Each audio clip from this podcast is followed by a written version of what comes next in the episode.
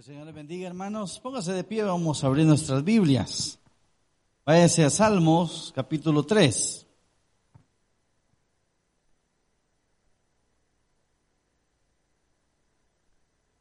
Salmo capítulo 3, vamos a leer del 1 al 8.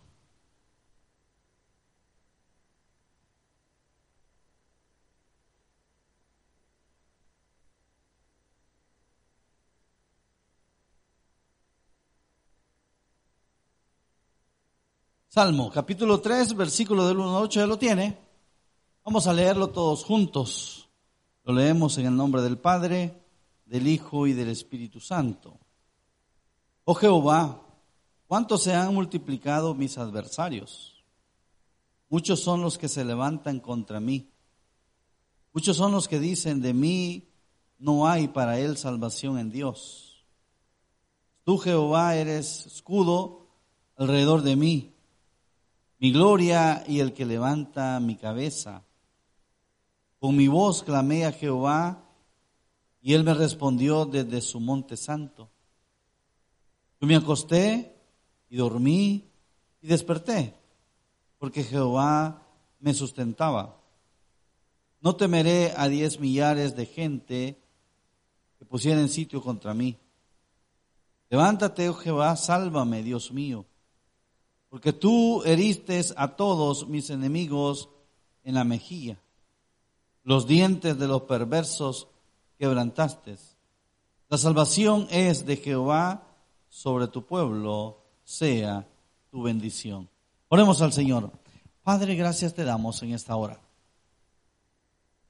Tenernos reunidos, Señor, como pueblo hambriento de tu palabra Pedimos, Señor, que al abrir nuestra boca nos sea dada palabra para dar a conocer el misterio del Evangelio.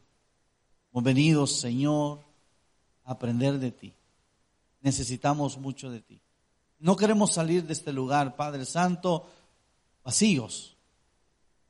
Queremos salir, mi Dios, llenos de una palabra de vida, de aliento, de esperanza, que nos ayude, mi Dios, a poder seguir adelante. Sabemos, mi Dios, que sin ti no somos nada.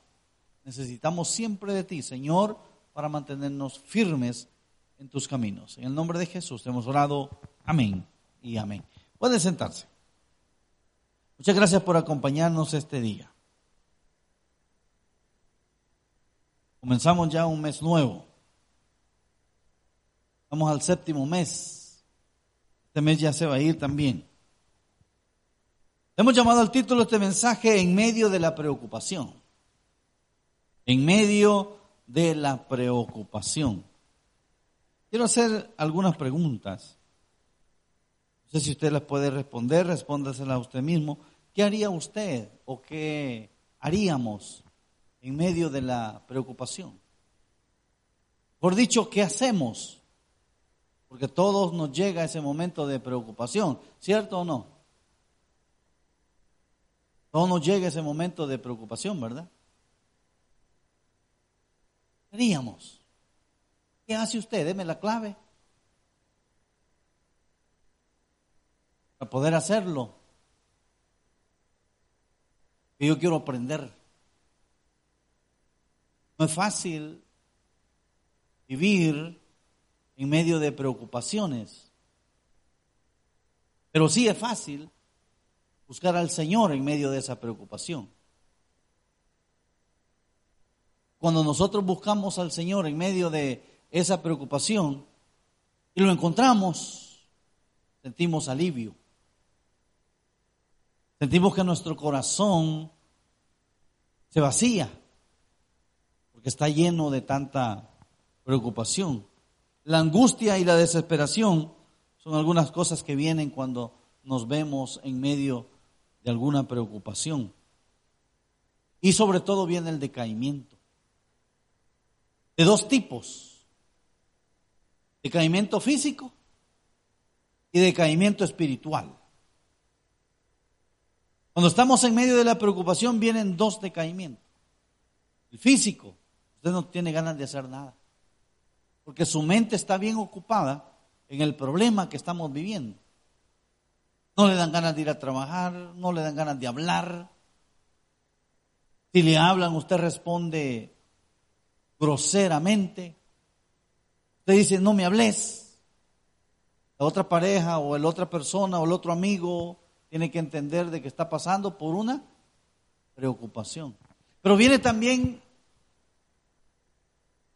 lo otro, que es el decaimiento espiritual. Y eso es problema. Y eso es crítico. Y eso es preocupante. Porque cuando nosotros decaemos espiritualmente, no le estamos dando espacio al Espíritu Santo que trabaje. No le estamos dando eh, espacio al Espíritu Santo que obre en nuestras vidas. Porque nosotros, el decaimiento es cuando se nos van las ganas de. Y hablando espiritualmente, se nos van las ganas de hacer algo por el Señor. ¿Cuántos se han sentido rendidos alguna vez? Hoy que es viernes, ¿verdad? Después de un trabajo, de una semana de trabajo. ¿Cuántos tienen ganas de seguir trabajando? Al menos viene el fin de semana para los que descansan. Al menos viene el fin de semana y se alegra un rato, ¿sí o no? Porque va a descansar al menos un día. Pero ¿qué viene cuando no hay ese día o ese momento de descanso? ¿Qué hay? Agotamiento. Y es un agotamiento físico. Es igual el, el, agotamiento o el decaimiento espiritual. Es igual porque no tenemos ganas de hacer nada. Y en este caso, no tenemos ganas de hacer nada para Dios. No tenemos ganas de congregarnos, no tenemos ganas de orar, no tenemos ganas de leer la Biblia, no tenemos ganas de nada. Y el Espíritu Santo siempre nos está recordando. Si usted tiene el Espíritu Santo, el Espíritu Santo a usted le dice, tienes que orar, no has orado, no has leído la Biblia, acordate que tenés que leer la Biblia. Y es el Espíritu Santo que te, que te dice. No somos nosotros, es el Espíritu Santo que nos pasa recordando todo el día lo que no hemos hecho. ¿Y qué decimos nosotros? Ah, más tarde la voy a leer. Ah, más noche la voy a leer. Ah, cuando me vaya a acostar, antes de dormirme, la voy a leer. ¿Y qué hacemos? No lo hacemos. Nos dormimos y no la volvimos a leer. Y así van pasando los días, los días, y no nos estamos alimentando espiritualmente porque estamos con el decaimiento espiritual. De tan rendido que estamos del trabajo, que hasta nos da sueño, ¿cierto o no?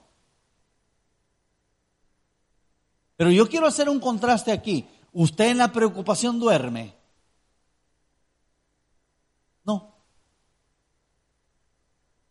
Pero cuando estamos decaídos espiritualmente, sí dormimos, fíjense. O sea que las preocupaciones pueden más las cosas de Dios. Porque las preocupaciones no me dejan dormir. Entonces, ¿qué hacer en medio de la preocupación? Yo lo he llevado ahí a Salmos porque es una historia bastante real. Esta es una alabanza del rey David. Y más que una alabanza, él compuso esta alabanza. Los salmos son alabanzas. Más que alabanza, David se sentó en medio de una preocupación. Ya le voy a decir cuál era la preocupación que tenía. En medio de una preocupación y él lo que hizo, compuso esto, pero más que alabanza, aquí lo que está haciendo es, primero, pidiéndole al Señor, segundo, declarando que Dios lo va a ayudar en medio de una crisis. Porque es cierto, Él lo está declarando. Y Él está diciendo que Dios lo va a ayudar. Entonces lo que vemos nosotros aquí es una confianza que David ha puesto en el Señor. Por eso él, en la preocupación, dormía. Dormía. Y se despertaba el siguiente día como si nada. La parte de final del Salmo dice.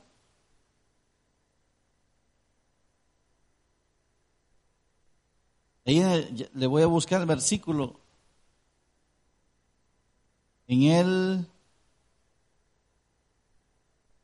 en el 5. Yo me acosté y dormí y desperté Ahora, estamos viendo en medio de la preocupación. Y en medio de la preocupación, David estaba declarando que Dios es su escudo. Hoy diga conmigo, Dios es mi escudo. Dígalo pues.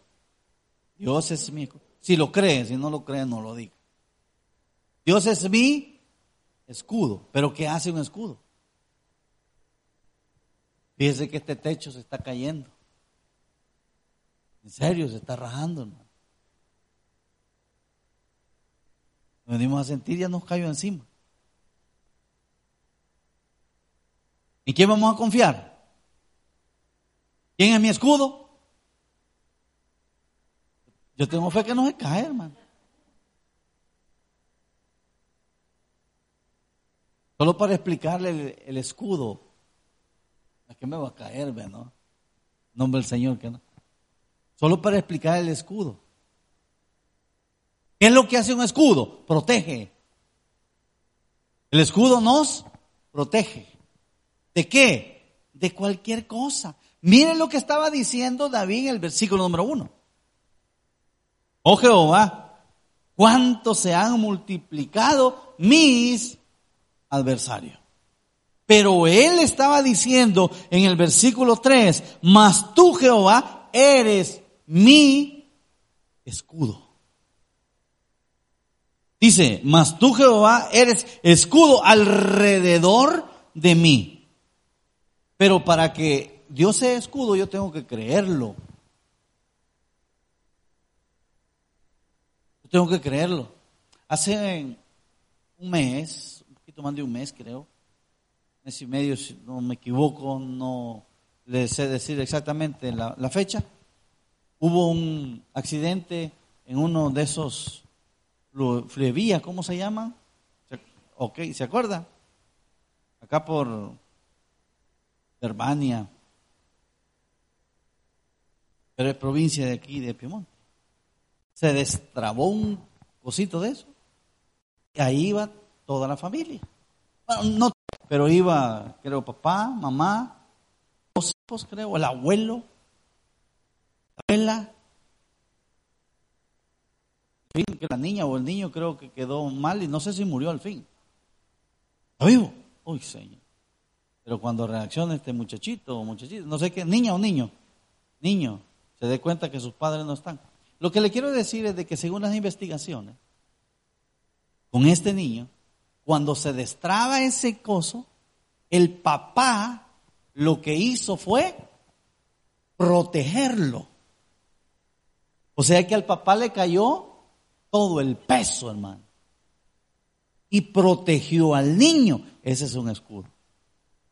Hoy tiene una idea cuando usted le pasa algo, cómo Dios está protegiéndolo. Esa es la idea que quería o que quiere enseñarnos el salmista cuando dice aquí en el 3, mas tú Jehová eres escudo alrededor de mí. O sea que cuando nos va a pasar algo, cuando estamos en medio de la preocupación, Dios es nuestro escudo, nos protege y no nos pasa nada. O si nos pasa, pero es leve. Le pongo el ejemplo de este niño. No murió, pero sí quedó bien dañado. Físicamente y emocionalmente. Porque cuando este niño pregunta por sus padres y le digan, cómo murieron, ¿cómo cree que se va a sentir? Emocionalmente hablando. Le tienen que poner psicólogo, le tienen, tienen que darles terapias, tienen que hacer un montón de cosas. Porque si no, hermano, cuando ese muchachito crezca, va a, va a crecer con una mentalidad, una psicosis tremenda. Pero, ¿qué tal si él lee la historia y dice, el papá protegió ¿A quién? Al niño. ¡Wow! ¿cómo cree que se va a sentir ese niño después?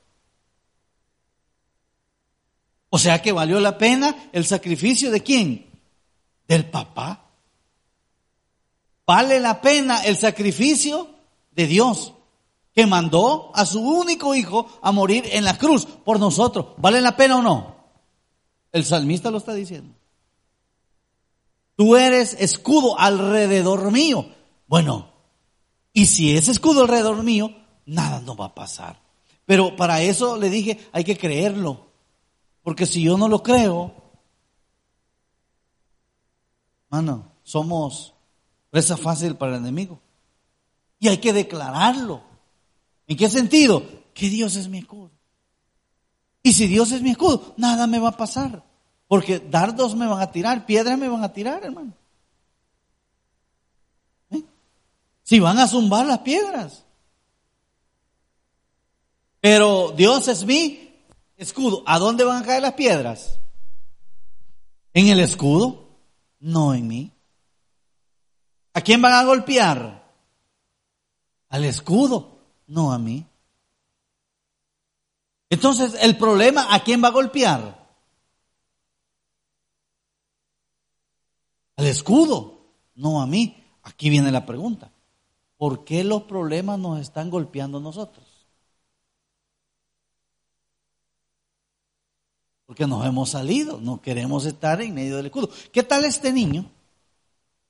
Cuando ese coso se destrabó, el papá lo agarró, déjame papá, va, va, y se sale. ¿Qué hubiera pasado? Se muere se muere. ¿Por qué nos afecta tanto a nosotros los problemas? Porque salimos del escudo. No queremos que Dios nos siga protegiendo.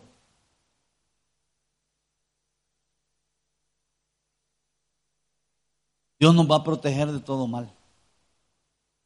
Dice el versículo eh, 3 pero la segunda parte. Mi gloria y el que levanta mi cabeza. ¿Qué debemos de hacer en medio de la preocupación? Levante la cabeza y vea al frente. Le dije hace un momento que las crisis, los decaimientos, los problemas nos hacen bajar el semblante. Bajar el semblante es bajar la, cabeza. Porque estamos mal. Porque no queremos que los demás vean nuestro sufrimiento. Bajamos la cabeza. Pero acá el salmista nos está diciendo que Dios nos levanta la cabeza. O sea que debemos de enfrentar el problema con cabeza alzada. Bueno, ¿por qué David estaba diciendo esto? que él estaba pasando un problema bastante serio, pero serio, de los cuales usted y yo no lo hemos pasado. Todos sabemos que David fue rey, era rey cuando escribió esta alabanza. Y en medio de su reinado, uno de sus hijos lo quiso matar.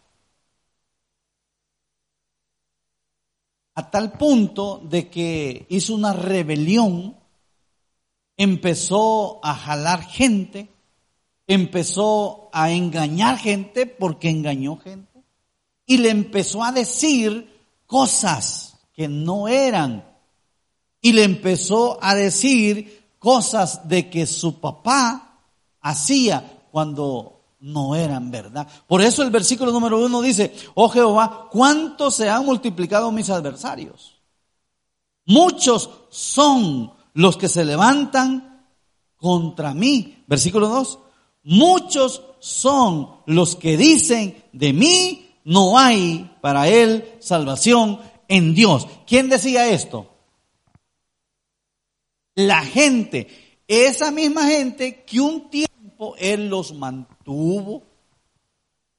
Esa misma gente que este rey fue bueno con ellos, esa misma gente que los que fue librado, por así decirlo, porque David tuvo que matar a un Goliat, porque si él no mataba a ese Goliat, el pueblo de Israel venía a ser esclavo de los, de los ejércitos enemigos. Ese mismo rey les dio tierra a la gente. Y mientras el rey les estaba dando tierra a la gente, mientras el rey estaba en su apogeo, todo bien. El problema es cuando el hijo se sublevó, se levantó. Y empezó a decirle a, cada una de la gente, mira, eh, el rey fulano de tal no está haciendo esto, está haciendo aquello, ya no les va a hacer aquí, ya no les va a hacer acá, ya no les hace esto, ya no. Y empezó a dar mentiras tras mentira tras mentira, hasta el punto de que su hijo empezó hacer un gran ejército. El rey David en su palacio se vio en la obligación de huir. Y huyó no por cobarde, huyó porque no quería enfrentar a su propio hijo porque lo iba a matar. Y él no quería ensuciarse sus manos de sangre con su propio hijo. No quería pegarle, no quería castigarlo, no quería matarlo. Por eso huyó.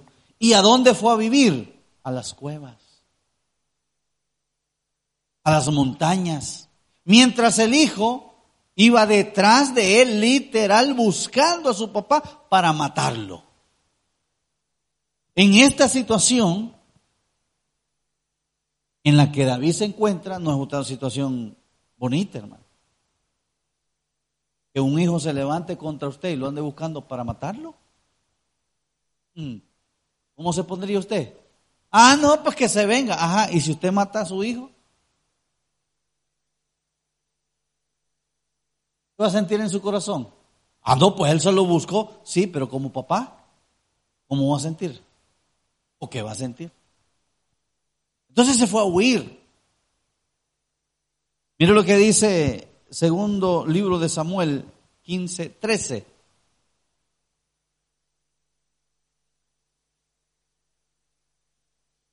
Segundo libro de Samuel 15, 13. Dice, y un mensajero vino a David diciendo, el corazón de todo Israel. Ponga atención a este todo. Todo Israel. ¿Se va tras quién? Absalón era el hijo de David. Por eso David escribe este versículo número uno, oh Jehová, cuánto se ha multiplicado mis. O sea que todo Israel, no solamente su hijo, todo Israel era su enemigo. Y dice más adelante, multiplicado mis adversarios, muchos son los que se levantan contra mí. ¿Qué dijimos allá en segundo libro de Samuel? Todo Israel. Muchos son los que dicen de mí, no hay para él salvación en Dios. Por eso le dije que este salmo más que una alabanza, es una declaración. Porque David, acá en el versículo 1 y 2, él está diciendo que hay una cantidad de gente que lo está siguiendo para matarlo. No solamente su hijo, es todo Israel que se le ha volcado. Y lo quieren matar. Y él anda huyendo. Y esta gente que decía que querían matar a David, esa misma gente decía, este Señor ya no hay nada quien lo salve. Y le agregaba, ni aún Dios lo va a salvar. Ni aún Dios lo puede salvar, porque lo tenemos atrapado. ¿A dónde estaba atrapado David? Estaba viviendo en las montañas, en las cuevas, no en la ciudad.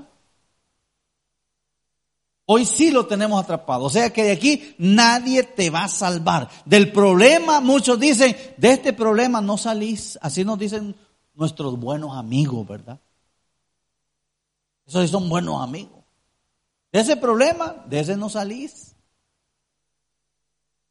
Y le dije, más que una alabanza, es una declaración. ¿Por qué? Porque a pesar de todo eso negro que se le está viniendo a David, él dice, uh, muchachito, lo que pasa es que ustedes no saben que yo tengo un escudo. El escudo se llama Dios. Y no solamente eso. Lo que estamos viendo ahorita dice, mi gloria y el que levanta mi cabeza. O sea que si voy a morir, voy a morir viendo el problema, enfrentando el problema. Porque Dios lo que quiere de nosotros es que levantemos nuestra cabeza, que nos levantemos, hermano. Dios no le gusta que nos quedemos derrotados. Dios no es un Dios de derrota, Dios es un Dios de victoria. Y si Dios es un Dios de victoria, yo me tengo que levantar. El enemigo lo que quiere es verte derrotado. Pero jamás nos va a ver derrotado. Si usted cree en Dios, si usted ha recibido a Cristo, jamás el enemigo, jamás Satanás nos va a ver derrotados. Porque lo quiso hacer con Jesús. Y él aplaudía cuando Jesús iba a ser crucificado. Y él dijo, la victoria ya es mía. No, hijo. No, no es tuya todavía. Porque Jesús resucitó y ahí te dio una gran bofetada. ¿Dónde está muerte tú? Le dijo Jesús. Aguijón. ¿Dónde está tu victoria, pues? No es que ibas a vencer. No es que ibas a tener el triunfo. Ah, no, no, no, no. Pero con Cristo que no se metan. David lo estaba diciendo. Yo tengo un escudo. Yo tengo un escudo. Y Dios me va a levantar. O sea, en pocas palabras, David está diciendo, de esta yo salgo. De ese problema salimos. Diga conmigo, de ese problema salimos. Salimos, hermano. Ya todos saben lo que ha vivido mi esposa, ¿verdad? Le decía yo, de esta salimos. Salimos. La ventaja de nosotros, y yo creo que mi esposa no sé, alguien la ha escuchado o alguien ha hablado con ella. Muchos me dicen, me han dicho y me dicen, su esposa es fuerte. Mire hermano, la fuerza aquí no importa. Lo que importa es la confianza en Dios. Eso es lo que importa. Porque aquí, hermano, cualquiera, cualquiera se doblega. Le hablo yo a mi esposa, ¿cómo estás? Bien, me dijo. Le doy gracias a Dios que mi mamá ya no está sufriendo. Bendito Dios, de ellos. Porque hoy está una mejor vida. Sí me dijo. Fueron las mismas palabras que yo le dije cuando murió mi mamá. La misma, me dijo, ¿cómo estás? Bien, le dije yo. Que mi mamá ya no la voy a, ya no la voy a ver sufrir ni quejarse. Ay, me duele. Todos los días llegaba que le dolía el bracito.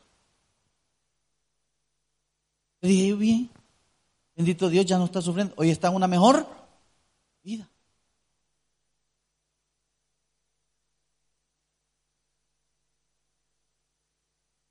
¿Quién nos va a doblegar?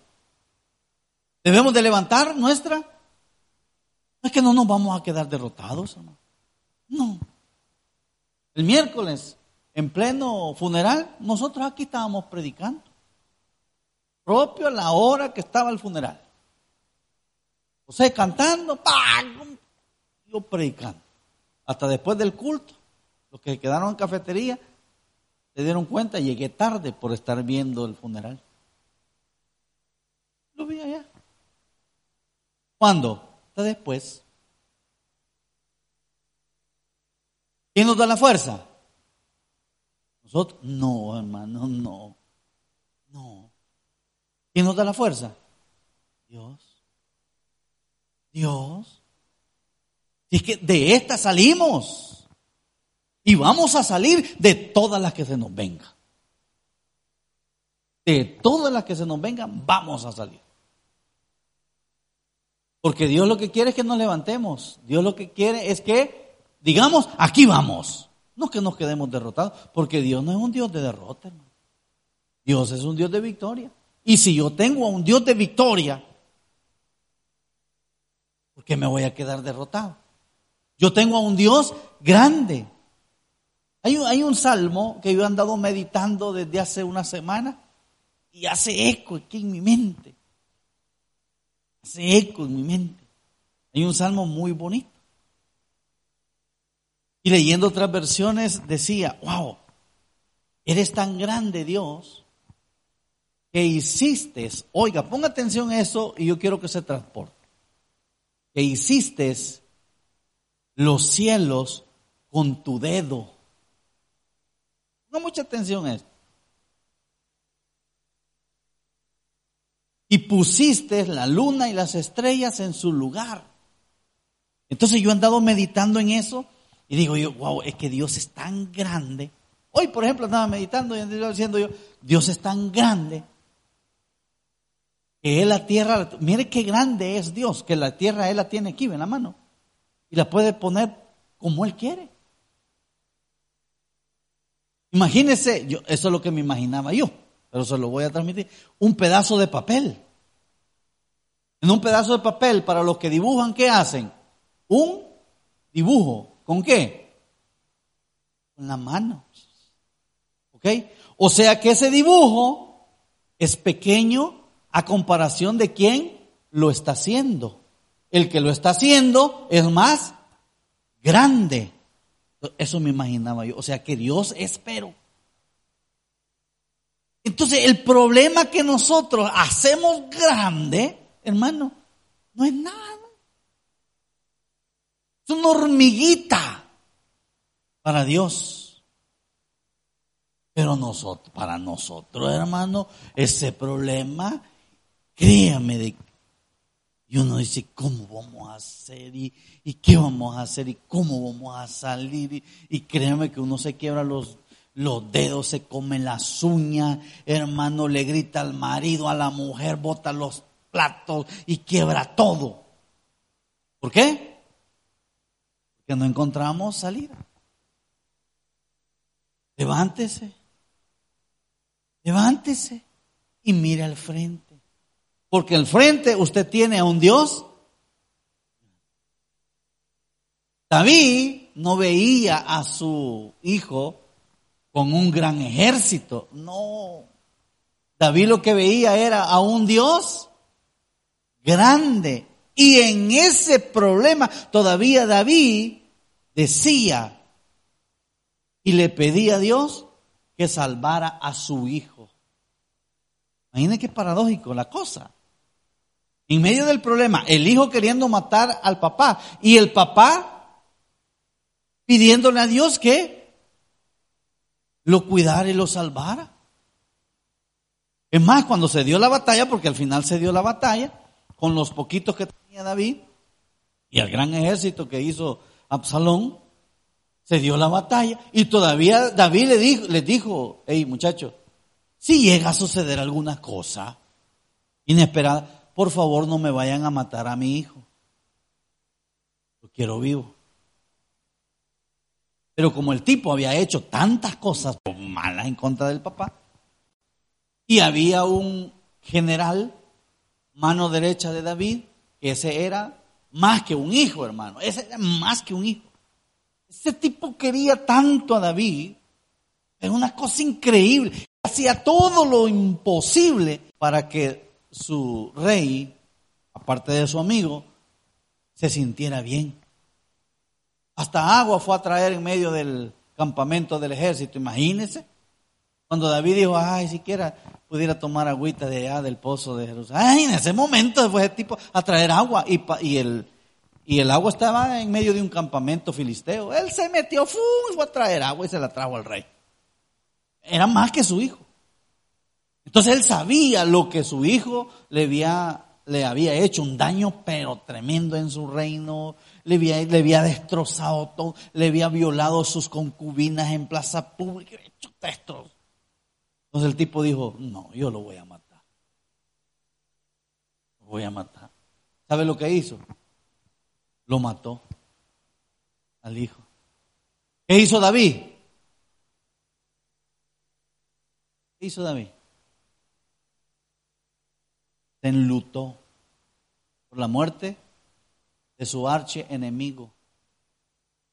O sea, un enemigo que lo tenía prácticamente encajonado, lo tenía, hermano, atrapado, porque él escribe este salmo. Cuando él estaba en ese problema, él escribe este salmo. Y él dice, no, yo tengo un Dios que me va a cuidar un Dios que me va a levantar y de este problema yo voy a salir, porque yo no me voy a quedar aquí, porque yo tengo a un Dios grande. Y terminamos allá al 5.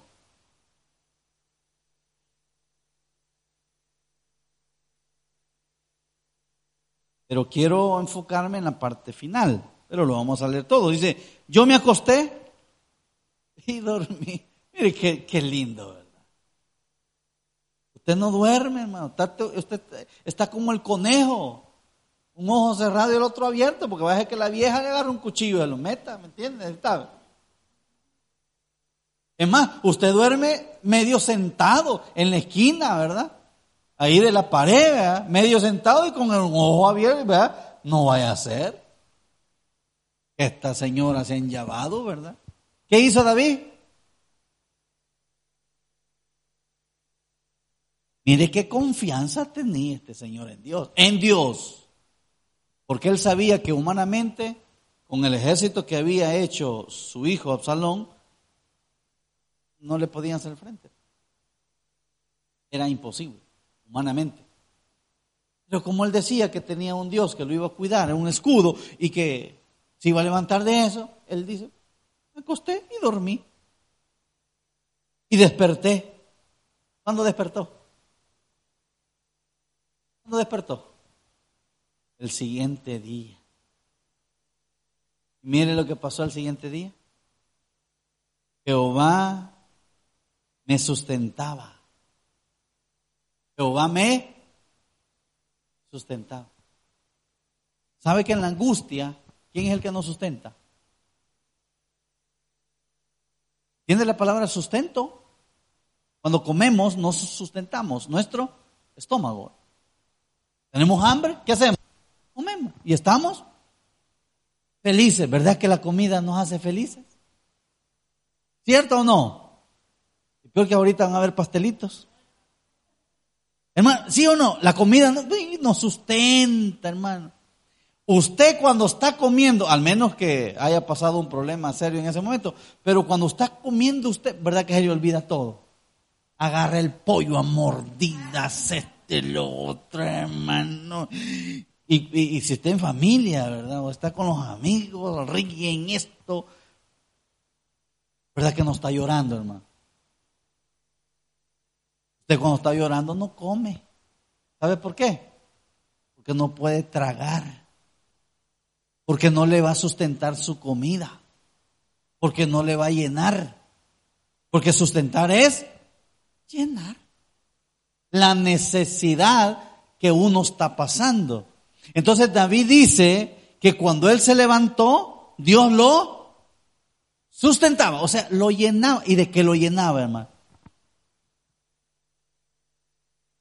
De fuerza, de esperanza. Y él tranquilo, y él se dormía tranquilo, porque sabía que Dios lo sustentaba. Y de qué, mire, y cuando, y cuando estamos sacios, cuando estamos llenos, ¿de qué nos preocupamos? Usted se preocupa cuando no hay comida en la casa, ¿verdad? ¿Cierto o no? Pero cuando hay comida, ¿verdad que no se preocupa? Porque usted sabe que va a llegar a su casa, al menos huevos va a ser, ¿me entiende? Pero hay. El problema es cuando no hay. Y usted dice, ¿qué va a pasar? Entonces David decía, no hombre, si yo todo, todo lo tengo. Sí, estoy aislado, sí, estoy acá, sí, estoy pasando, estoy pasando el problema. Amén, estamos pasando el problema. Pero lo tengo todo y tenerlo todo es tener a Dios. Entonces, si yo lo tengo todo, puedo vivir confiado. ¿Cómo puedo vivir? Confiado. Pero ¿cuántos vivimos desconfiados? ¿Sabe por qué vivimos desconfiados? Porque no tenemos a Dios. Si yo tengo a Dios, yo vivo confiado. En la, en la necesidad, Dios me, va, Dios me. En la necesidad, Dios nos va a ayudar. Saco a luz las palabras de Abraham con su hijo, que Dios le dijo, mira, es tiempo que sacrifiques a tu hijo, tu único hijo. Abraham dijo, va, pues está bien. Le dijo al muchacho, muchacho, prepare la leña, el fuego, prepare esto, esto, vámonos. A buenas mañanas se levantaron y se fueron. Caminaron casi mediodía. Llegaron al lugar donde Dios les había dicho, papá e hijo, y un criado. La mamá no fue. Un criado. A cierta distancia, ya para llegar al lugar, Abraham le dijo al criado, quédese aquí usted con el burro, con las cosas, ¿verdad? Y saca la leña y la leña se la puso a su hijo, vamos. Caminaron otro pedazo, pero cuando iban caminando, entra la duda del hijo, llegan al lugar, ¿verdad? Y todo, y preparan el altar, ¿verdad? Antes los altares se preparaban de, de piedra, ¿qué? Levantaban alto, alto así, preparaban de piedra, y ahí le ponían leña alrededor, ¿verdad? Y acostaban al, al en el caso de los animalitos, pues, porque los animalitos eran los que se sacrificaban. Pero en este caso, acostó, Abraham acostó a quién? A su hijo, ¿verdad? Estando ahí, ¿verdad? Y él se puso así, ¿verdad? Papá le dijo, ¿y dónde está el animal que vamos a sacrificar, verdad? ¿Qué le dijo Abraham? ¿Qué es lo que nos está dando a entender aquí David? Dios es el que provee. En medio de la situación del problema, Dios es el que provee. Entonces, en medio de la preocupación, yo tengo que vivir confiado. En medio de la preocupación, yo tengo que levantarme. En medio de la preocupación, yo tengo que entender y saber que Dios nunca me va a abandonar. Nunca, porque Dios nunca te va a abandonar. Él siempre te va a estar cuidando de día y de noche. Mientras tú duermes, Él te cuida. Mientras David dormía acá, Dios lo cuidaba. Eh, tranquilo, dormido, Dios lo estaba cuidando. Lo estaba sustentando. Lo llenaba de valentía, lo llenaba de esto, lo llenaba de lo otro. Nada le faltaba. ¿Por qué? Porque Dios siempre está con nosotros. Esta tarde, si usted va a pasar o está pasando alguna situación, algún problema, Confía en el Señor. ¿Qué hacer en medio de la preocupación? Confiar en el Señor. Se tiene que confiar en el Señor. La confianza debemos de ponerla en Él, a pesar de la situación o de las circunstancias que estemos viviendo. Yo tengo que vivir confiado en Dios. Denle un fuerte aplauso al Señor. Vamos ahora. Padre, gracias te damos, Señor, en esta hora por tu palabra, por enseñarnos a través de salmos. Este salmo, mi Dios, es una alabanza, pero más que esa alabanza, Señor, es una declaración de victoria, de esperanza, porque tú, Padre Santo, eres el que nos cuida, el que nos protege, el que nos libra de cualquier peligro y de cualquier adversario.